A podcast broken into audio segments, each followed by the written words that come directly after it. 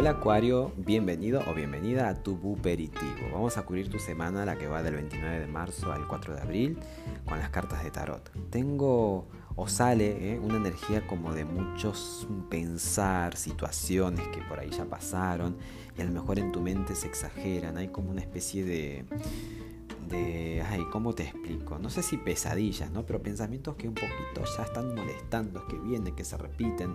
Tal vez pueden ser miedos, tal vez pueden ser sentimientos como de arrepentimiento, pero todo está en tu mente, ¿eh?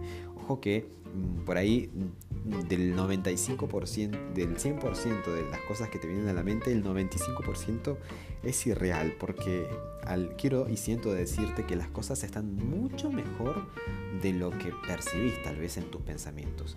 Eh, pero eso, una semana en la que tengas que lidiar o enfrentar tus propios demonios eh, o pensamientos negativos, está, está el contexto para que eso suceda, hay como un clima a nivel astrológico para sanar, para tomar conciencia, venimos de una, luna llena que cae justo en tu zona de verdad, entonces la verdad te va a ser libre, ¿no? La espada es la que vence en esta imagen al dragón que viene como a atacar al que está durmiendo, entonces ese dragón puede ser miedos, creencias, este, culpa o cosas que te arrepentís y que te carcomen, pero es pura, eh, está como exagerado y distorsionado, ¿no? Porque, como digo, las cosas están mucho mejor de lo que parece, pero y a la vez está vencido o está siendo vencido o, o frenado por un pensamiento puntual. Entonces necesariamente vas a poder dar con esa verdad, aquello que te va a hacer libre. La carta de consejo justamente es la luna, que te dice, no distorsiones la realidad, todo como parece, hay como una especie de espejismo, de cosas que son muy subjetivas y que en todo caso hay que revisar a nivel subconsciente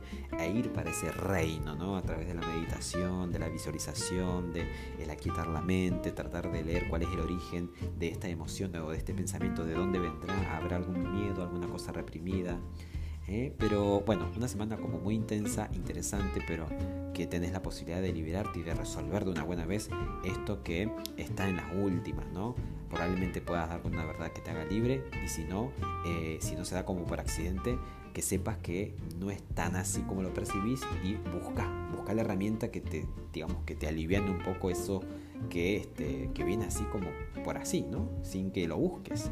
Así que bueno, ya sabes, que tengas excelentes días, ya me contarás y este, hablamos en la próxima.